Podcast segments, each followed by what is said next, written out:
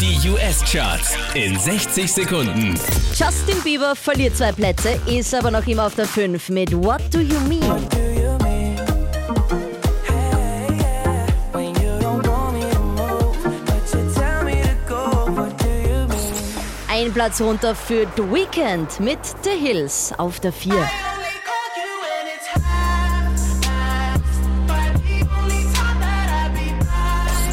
Ein Platz runter für Hotline Bling von Drake. I know when that hotline blink, that can only mean one thing.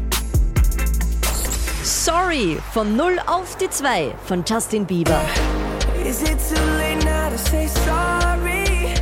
Cause I'm Ganz neu dabei und schon auf der 1 Adele mit Hello. hello Mehr Charts auf charts.kronehit.at.